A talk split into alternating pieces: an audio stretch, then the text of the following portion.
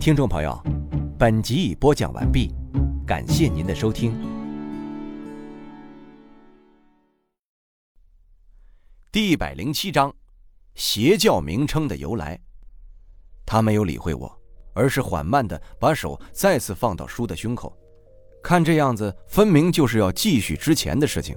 我肯定要阻止他的。我急忙上前，想要推开那个男人，但就是那男人不顾自己受伤，也要继续的压制住书。我一拳头直接打上了他的胸膛，他一口鲜血喷了出来，有部分洒在了书的半边肩上，而他放在书胸口的手还是没有撤回。书的情绪好像在慢慢的平稳。再这样下去。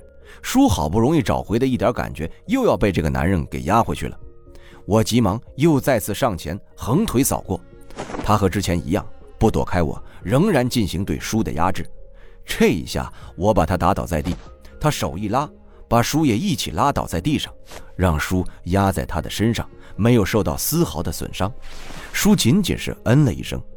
当我再次要袭击上去的时候，他站了起来，把书也拉了起来。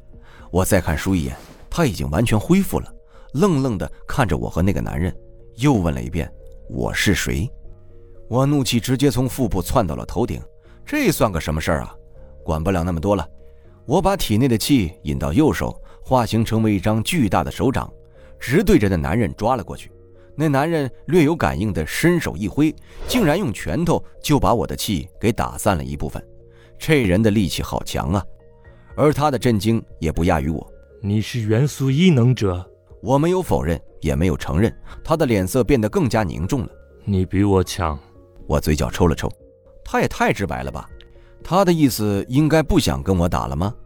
正在我纠结的时候，只见他轻柔地抱着书对我说道：“想让书恢复到之前的记忆，只有一个办法，就是找到封印书记忆的人。”不是你封印的吗？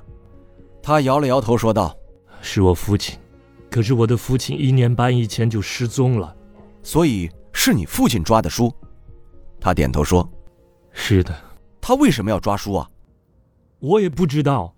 那时候我跟书并没有接触，我是在我父亲消失后的第二天，我才找到书的。他见到我的第一眼就开始叫我爸爸，怎么让他改都没用。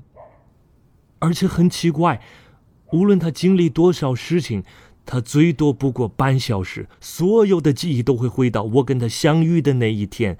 他也只认识我，其他所有人他都记不住。可以说，他现在的人生只有那一天的记忆。居然是这样，到底是谁有这样的能耐，能封印住记忆，只留一天？这都是你父亲干的吗？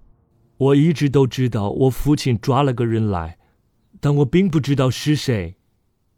那个人被他抓来之后，就一直在他的身边。我皱眉，他到底抓书是想干什么？你现在也不知道你父亲在哪儿？他还是依旧的摇头。我又问他，到底想不想让书恢复记忆？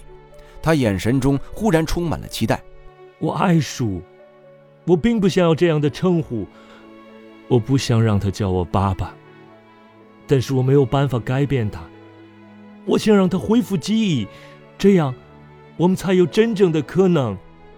好，有你这句话足够了。既然他也想让书恢复记忆，那这一切就好办多了。我问他到底是谁？是书的父母嘴里所说的邪教吗？他苦笑了一声，跟我解释，他们只是一个缅甸的帮会而已。其实他并没有做什么伤天害理的事情，仅仅是因为他们组织收人比较奇怪。收人只收十五岁以上跟三十五岁以下的，年龄一到就会自动退出。如果不退出的话，很可能会被其他人欺负致死。这一点就让缅甸的其他人浮想联翩，认为这内部肯定有什么见不得人的秘密。久而久之，他们就被叫做邪教了。我听到这样的理由，我也是无语了。但是还有一点不对。刚刚在跟这个男人较量的时候，他的手明明变成一副白骨的样子，上面还有黑色的东西，这不是有毒吗？我问他这一点的时候，他很正经的在口袋中掏出一副手套。我去，原来我开始看到的不是他的手，而是这手套。至于那一团黑，仅仅是上面设计好的图案而已，我居然就这样的被糊弄了过去。而他也笑了笑，说：“就是因为他们被叫成邪教，所以他也就利用这一点吓唬了不少人。这一招够狠呐，连我都被吓唬到了。”后面通过跟他聊天，我知道了，他叫戈丹威，是一个普通异能者，现在是地级巅峰，他的力量是普通人的好几十倍。怪不得能一拳打散我那一股气。而关于他父亲的消息，他跟我说，他只有一条线索，就是他父亲失踪前说的最后一句话：要去查看缅甸的曼德勒山。他们听说，在曼德勒山的一个半山腰上发现了一个山洞，里面很可能是有大量的玉石生产出来，所以戈丹威的父亲就想上前去一探究竟，身边仅仅只带了一个多年的兄弟。但最后仅仅只有这个兄弟回来了，戈丹威的父亲却不知所踪。无论怎么问那人，那人什么都说不上来，只是说他半路昏迷之后也找不到戈丹威的父亲了。我当时就觉得奇怪了，我直接问他：“你们就没有怀疑过你父亲的那个兄弟有什么问题吗？”他有点怒了：“豪叔，那可是我父亲多年的好友，对我也很好的。”不可能做出那种事情，所以不可能会是他。我们都很信任他。我跟他争论，而是继续问道：“他现在在你们帮会的地位怎么样？”本来大家都是要让他当帮主的，但是他就主动让贤，把我推上了上去。不过，他现在在帮会里还是具有极高的地位的，几乎他说的话都能一锤定音。既然这样的话，那这个问题一定是出在他的身上。就算没有百分之百的把握，我也有八成的把握，跟那个人绝对脱不了干系。这种事情不是见得多了吗？戈丹威不清楚，因为他们是局中人。但我身为局外人，一眼就能看清这是个问题。这里面简直漏洞百出。首先是曼德勒山，这地方是一个旅游景点，里面所有的一切几乎都被掏了个空。分析透了。如果真的有可能会有玉石，那早就被发现了，还轮得到戈丹威的父亲去查看吗？明显是有心人给他报了假话。果然，我一问戈丹威这个问题，他愣住了，说：“这个问题我们之前也想过，但是豪叔他带来了一块极品玉石，说是在那个洞口捡到的，所以你们就信了？你们就没有问过他为什么平白无故的就去那个洞口吗？”简直好笑！这群人完全就是被所谓的信任给冲昏了头脑。我一说完这话，他脸色就沉了下来，嘴里却是在嘀咕着：“不可能，豪叔不可能会骗我们的。他跟父亲的关系那么好。”我白了他一眼：“这个世界上没有什么不可能的。很多人为了利益，甚至跟自己的兄弟自相残杀。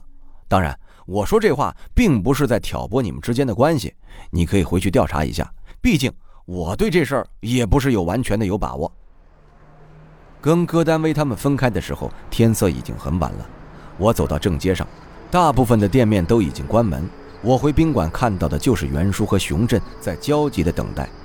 他们见到我，连忙问我怎么样了，有没有受伤之类的。我问他们怎么不跟我打电话，他们说怕我正在忙。打电话可能会坏事儿，就不太敢打电话了。他们还真是细心，有时候我没有想到的问题，他们都能想到，这让我有点感动。我微微的勾起唇角，对他们说道：“这么晚了，好好休息吧。”就要走到自己的房间时，忽然想起了什么，转过头对他们说道：“对了，我晚几天回去，我在这儿还有点事儿，顺便你们可以逛一逛缅甸，不要白了此行。”回到房间后，我抛开一切，把古书翻开修炼。之前一直在修炼，并没有实质性的战斗。今天总算是有了一点对碰了，让我真切的感觉到自己体内的气浑厚了，真的不止一点儿听众朋友，本集已播讲完毕，感谢您的收听。